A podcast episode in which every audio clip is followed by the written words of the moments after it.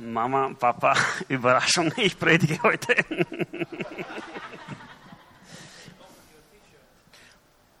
Alles zu seiner Zeit. Also, ich freue mich schon so sehr, also ich freue mich so sehr, dass ich heute hier sein darf, dass ich euch alle sehen kann. Nochmal herzlich willkommen in der Salem International Church. Ähm, was habt ihr euch heute in der Früh für Gedanken gemacht, als ihr aufgewacht seid? Meine, meine, meine Hauptgedanken waren, sitzen meine Haare? Wie schaut mein Outfit aus heute? Ähm, wie ist meine Aussprache? Wie schaut es aus mit meiner Gestik? Und ich bin immer weiter und immer weiter in diesen unnützigen Gedanken reingetaucht, bis dann mein kleiner Sohn aufgewacht ist. Ich schaue ihn an, er fängt einfach so zum Grinsen an und da habe ich gleich gewusst, alles andere ist nebensächlich. Ich will heute meinen Sohn feiern, gemeinsam mit euch an meiner Seite und unseren Papa oben im Himmel. Und das ist das, was zählt und nicht wie die Haare sitzen oder meine Gestik oder irgendwas. Nichtsdestotrotz habe ich eigentlich einen Puls, einen Ruhepuls von 50. 150. ja, ich bin sehr aufgeregt das erste Mal hier vorne. Nicht nur, weil ich jetzt heute hier reden darf, sondern wie gesagt, weil so viele tolle Leute heute hier sind. Und ja, was auch eine Aufregung ist, ist einfach, dass ich heute meinen Sohn feiere. Und mein Wunsch ist es, ich wollte mir die Gelegenheit nicht entgehen lassen, am Tag, wo er gesegnet wird, dass ich das Wort habe. Und ich würde es mir so sehr wünschen, dass ich bei seiner Taufe predigen darf. Wenn er möchte, dass ich bei seiner Hochzeit predigen darf. Und irgendwann, wenn er dann alt ist und ich diesen hier mache, dass er dann bei mir predigen darf. Aber heute sind wir bei Step 1, Segnung. Ähm, was ich heute, oder wovon ich heute reden möchte, ist eigentlich nur ein Aspekt davon, wie unser himmlischer Vater ist. Und mein Herzenswunsch war heute über das Vaterherz zu reden, weil es auch einfach heute gut dazu passt. Wir segnen die Kleinen und sprechen Gottes Schutz über sie aus im Gebet. Und wir sprechen und proklamieren den Segen Gottes aus und im Glauben. Ja, ein bisschen aufgeregt. Also verzeiht mir bitte, wenn ich mal zum Stottern anfange oder den roten Faden verliere. Habt Rücksicht. Vor einiger Zeit, knapp ein Jahr ist es her, war ich mit Freunden in Imst in Tirol. Wir hatten ein Seminar und da ging es auch um die Liebe des Vaters. Und wir hatten so eine Gruppe, wir sind wandern gewesen, wir waren oben auf, ich weiß nicht, gefüllt 10.000 Meter Höhe. Und wir haben über Gott gesprochen und wir haben darüber gesprochen, wie er in seiner Liebe zu uns ist. Und bis dahin kannte ich Gott eigentlich nur als Gott, Jesus, Heiliger Geist, Gott unser Erretter, Gott unser Schöpfer, Vater unser aus dem Gebet, Vater unser, du bist im Himmel. Aber eine persönliche Beziehung, die war so oberflächlich. Die ist nicht so sehr in die Tiefe gegangen. Und ich hatte einen Kerl dort, der war richtig, ich sage mal richtig krass drauf. Und er erzählte, Und er erzählte einfach, dass es das Schönste auf der Welt ist, auf dem Schoß vom Papa zu sitzen, von ihm geküsst und umarmt zu werden, gedrückt zu werden. Und ich habe ihm auch beim Beten zugehört. Und er dankte dem Heiligen Geist, dass dieser ihn küsst und dieser ihn berührt und umarmt. Äh, für mich persönlich war zu diesem Zeitpunkt diese, diese Aussage irgendwie fremd. Weil wie kann ich diese Ausdrücke, also diese Ausdrücke verwende ich grundsätzlich in einer Beziehung zwischen, ich sage mal, Mann und Frau. Dass ich sie umarme, dass ich ihn oder dass ich sie jetzt kuschle und küsse und so, aber doch nicht in einer Beziehung zwischen Gott und seiner Schöpfung. Ähm, dieser Mann, Alex, ist heute mein liebster Freund. Also mit dem kann ich ja, jederzeit anrufen, auch um drei in der Früh, und wir reden über Jesus und seine Liebe. Und also habe ich diesen Alex gefragt, äh, wie er das so sagen kann eigentlich, das Küsch, Kuss, Küssen, das Kuscheln äh, mit unserem Gott. Er ist doch mein Vater, sagte er. Wenn ich mein Kind zu mir nehme, auf den Schoß herumhüpfen lasse, ihn drücke, küsse und ja, beiße und kitzle, ist, es doch, ist das doch das Normalste auf der Welt, oder? Da ist nichts Befremdliches dabei. Und er erzählte mir, dass wir hier aus der Perspektive der Agape-Liebe reden. Eine göttliche, bedingungslose Liebe, egal was passiert. Ich liebe mein Kind ohne irgendwelche Konditionen. Und wir müssen von den Gedanken dieser Liebe, aus einer Beziehung, der Eros-Liebe eigentlich weggehen. Und er sagt weiter, auch wenn mein Kind dann schreit und sagt, Papa, hör auf, ich kann nicht mehr, ich kriege keine Luft mehr. Und ich höre auf, sagt er. Wartet er kurz und das Kind schreit, Papa, nochmal. Weil es einfach so schön ist, diese Liebe zu empfangen. Lange Rede, kurzer Sinn. Ähm, letztendlich sagt er zu mir, legt so die Hand auf meine Schulter, André, eines Tages wirst du Papa sein. Und dann wirst du mich verstehen, was ich meine. Ja, heute stehe ich hier und ich verstehe, was er meinte. Jetzt, wo ich auch Papa geworden bin, äh, kann ich mich mit der Ansicht und mit den Gedanken meines Freundes sehr gut identifizieren. Ähm, und jetzt habe ich den Faden verloren, wie gesagt.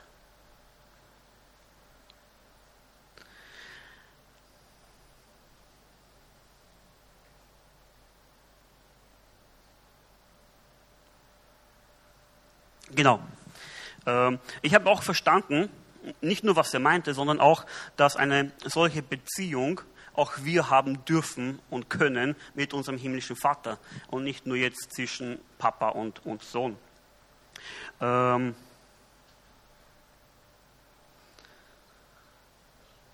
und auch ich mache das. Ich drücke ihn, ich küsse ihn, ich beiße ihn und gebe ihm immer wieder so eine schöne Liebesdröhnung, bis er nicht mehr kann und dann schreit. Und dann schaut er mich an, grinst und sagt nochmal. Also ich verstehe es. Ich hoffe, das stimmt so.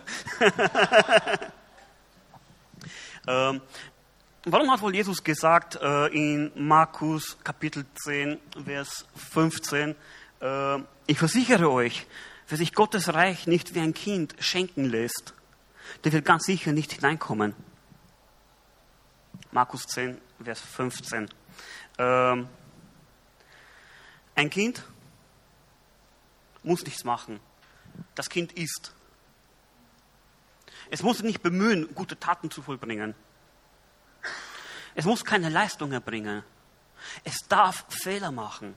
Und die Liebe ist trotzdem bedingungslos. Da ist nichts da, was er machen muss, um von seinem Papa geliebt zu werden und von seinem Papa alles zu bekommen. Ähm, das Tolle ist, wir ein jeder einzelne von uns, wir müssen in dieser Hinsicht auch keine Leistung erbringen. Unser Gott liebt uns so, wie wir sind. Wir müssen nichts tun. Ähm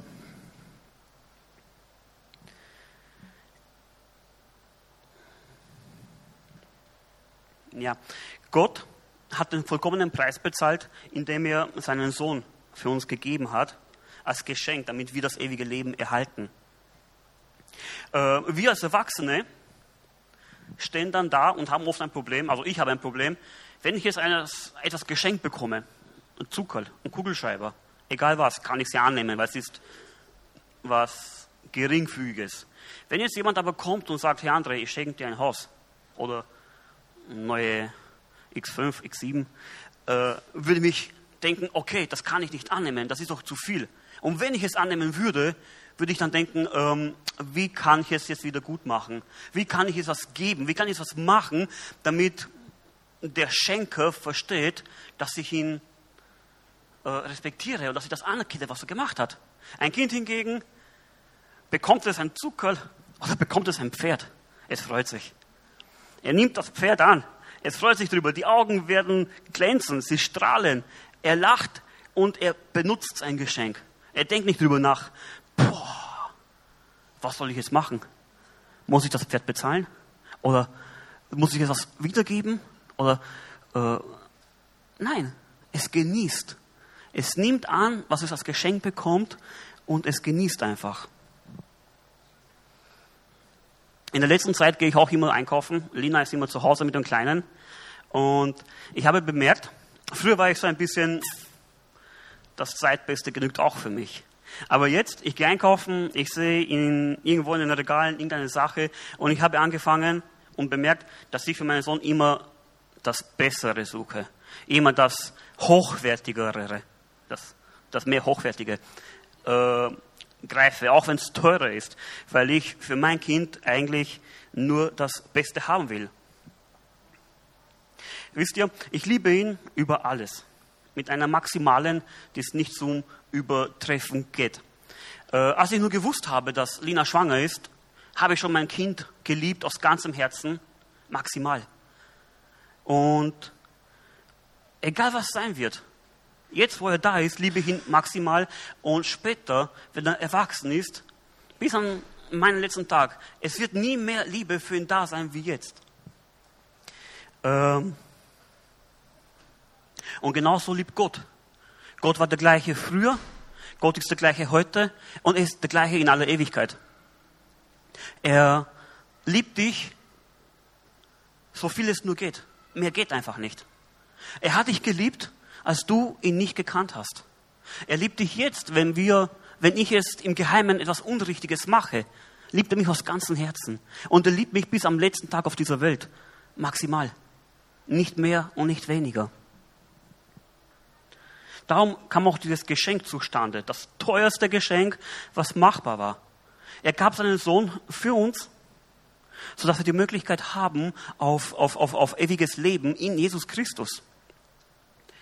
Und im Epheser, in der Bibel, im Buch Epheser Kapitel 2, steht ja geschrieben, denn nur durch seine unverdiente Güte seid ihr vom Tod gerettet worden. Das ist geschehen, weil ihr an Jesus Christus glaubt. Es ist ein Geschenk Gottes und nicht euer eigenes Werk.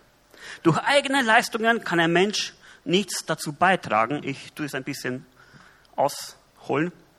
Deshalb kann sich niemand etwas auf seine guten Taten einbilden. Das heißt, das Opfer am Kreuz, das war vollkommen, das war 100 Prozent, da, das Maß war voll, da geht kein Tropfen mehr rein. Du kannst nichts mehr machen, außer dazustehen und anzunehmen. Akzeptier es einfach, nimm es einfach an und sei dankbar für dieses Geschenk. Haben wir nicht einen wundervollen Vater? Was für einen großartigen Papa wir eben doch im Himmel haben. Im, Im Hebräischen gibt es für Gott verschiedenste Bezeichnungen. Wir haben diese auch schon von Pastor Martin gelehrt bekommen. Wir haben es immer wieder gehört. Äh, als Beispiel Jehova Ire, Gott der Versorger im ersten Mose zu finden. Jehova Rapha, Gott der Heiler. Jehova Nissi, Gott unser Banner. Jehova Roi, Gott mein Hirte. Jehova Shalom, Gott ist mein Frieden und Jehova Zitkenu, Gott meine Gerechtigkeit. Und es gibt noch sehr viele andere Bezeichnungen. Die ganze Bibel ist voll davon, wo Leute in Worten beschreiben oder ausdrücken möchten, wer Gott oder was Gott für sie ist. Äh, ich persönlich habe für mich eine spezielle Bezeichnung gefunden. Ist schon eine Zeit aus. Da habe ich diese tolle Erfahrung gemacht. Ich war, wie gesagt, in Imst und es kam in einer Anbetungszeit so ein Gedanke, wie willst du eigentlich haben, dass dein Gott zu mir ist oder dass dein Gott zu dir ist, dass mein Gott zu mir ist.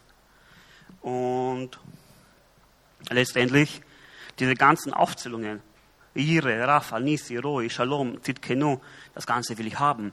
Und ich habe realisiert, dass für mich persönlich alles zusammentrifft. Und ich kam zu dem, ich habe ein bisschen recherchiert, ein bisschen gesucht und was zusammengelegt. Und ich bin auf einen bestimmten Namen von Gott gekommen. Und zwar ist das Elohim Avi Aoef.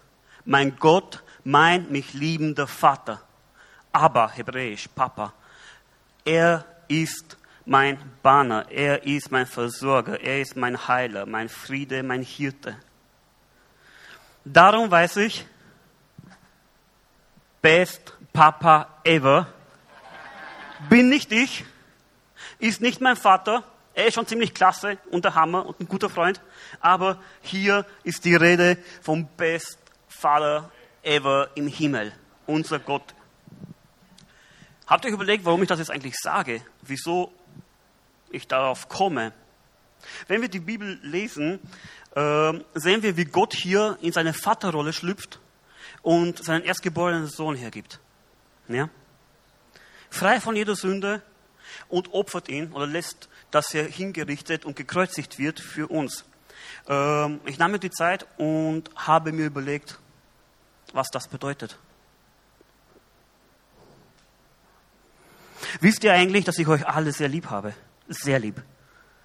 Den einen mehr, den einen weniger, aber ich liebe euch alle. Aber meinen ersten Sohn, meinen Sohn für euch herzugeben, für die, die ich liebe, das geht nicht. Und für die, die mein Opfer nicht zum Wertschätzen wissen würden, nee, auf keinen Fall. Und hier sehen wir einen Gott, einen Vater. Vater steht ja auch synonym für der Schöpfer, der Gründer, der Erste, der oder der Erste, welcher was gemacht hat. Und er ist der Schöpfer auch von allen Gefühlen. Er hat sich überlegt, wie soll sich Liebe anfühlen? Was soll das sein? Wo sollen die Schmetterlinge hin? Er hat sich überlegt, er hat sich überlegt, wie soll das Gefühl der Trauer oder vom Schmerz sein? Und stellt euch vor, eure eigene Erfindung richtet sich gegen euch. Und er sieht zu, ich habe versucht mit meinem 3,5 Kilogramm schweren Hirn zu verstehen, was, was da passiert ist. Oder drei, oder drei Kilo. Aus der Sicht eines liebenden Vaters. Und das ist mindblowing. Das kann ich mir nicht vorstellen. Und warum hat er das gemacht? Was ist dadurch anders geworden? Gott sieht uns jetzt durch den Jesusfilter. Er sieht dich nicht, er sieht dich nicht mehr, er sieht mich nicht mehr als Gott der Richter. Er wartet nicht mehr, dass du jetzt irgendwas verboxt und dass er dir eine kloppen kann. Nein, er sieht dich durch das Opfer von Jesus Christus und sieht dich in Liebe. Er ist versöhnt mit dir, mit mir. Er ist nicht mehr der Gott, der darauf wartet zu bestrafen. Und Jesus war der, der Gott als allererstes eigentlich immer wieder erneut, erneut und erneut als Aber, Aber, Papa, Vater nannte. Zu seinen Lebzeiten in, in, in Judäa, unter den Hebräern, unter den Schriftgelehrten, Pharisäer, war das Blasphemie.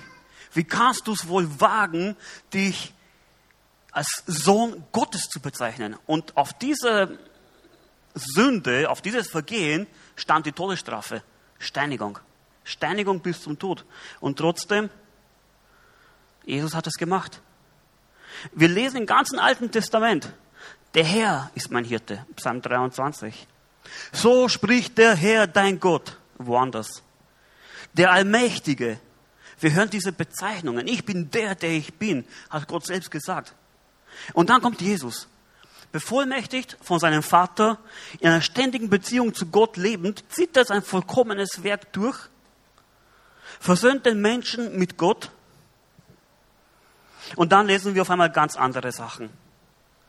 Jesus spricht von Vater. Er lehrt uns das Vater unser, nicht mein Gott unser. Er sagt, jeder ist willkommen am Tisch meines Gottes oder meines Vaters, meines Vaters. Mein Vater hat mir alle Macht gegeben, sagt er. In Matthäus 5, Vers 16 steht geschrieben, so soll euer Licht vor den Menschen leuchten, damit sie eure guten Werke sehen und euren Vater im Himmel preisen, nicht euren Gott. Er war auf dieser Beziehungsebene mit seinem himmlischen Vater. Er sagt auch, ich und mein Vater, wir sind eins. Oft lesen wir die Bibel und interpretieren so manche Sachen rein. Dann denken wir vielleicht, wir wissen, wie Gott ist. Wir wissen, wie er tickt. Aber Oftmals versäumen wir eine persönliche Beziehung mit unserem Vater zu haben.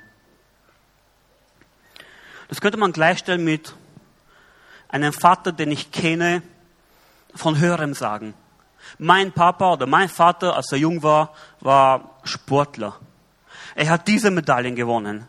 Er hat das zustande gebracht. Er hat, keine Ahnung, er hat Jericho einfach in, in Trümmer gelegt. Er hat das Meer gespalten. Er hat, keine Ahnung, Busch, der gebrannt hat und nicht verbrannt ist. Er hat alles gemacht in seiner Kraft. Und du glaubst, ich kenne meinen Vater, aber du kennst ihn nur von höheren Sagen, weil wir oft missen, eine Beziehung mit diesem einzugehen. Aber Gott ist die Liebe. Und Liebe erfährt man in Beziehung. Im Korinther, im 1. Korinther 13,4 werden ja die Eigenschaften der Liebe aufgezählt.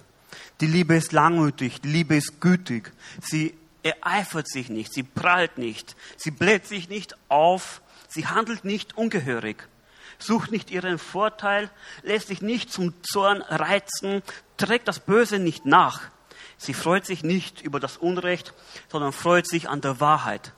Sie erträgt alles, sie glaubt alles, sie hofft alles und sie hält allem stand.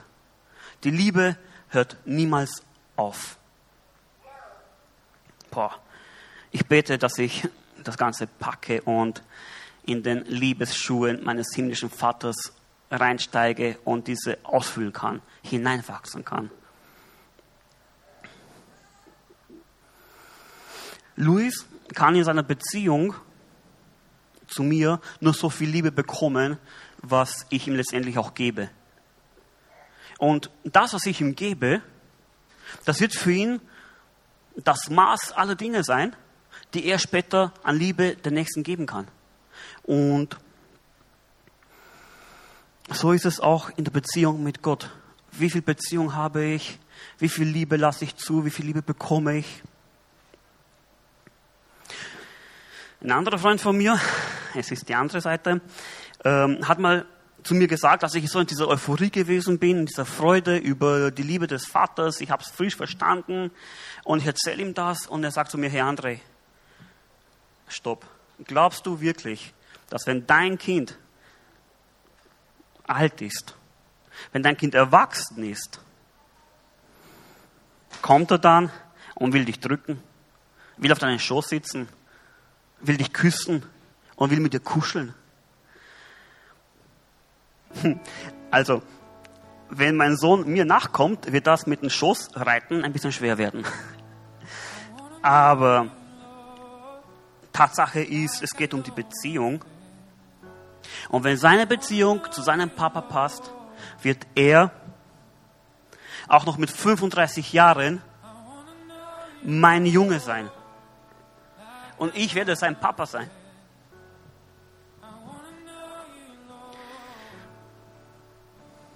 Und so ist es auch mit unserem himmlischen Vater.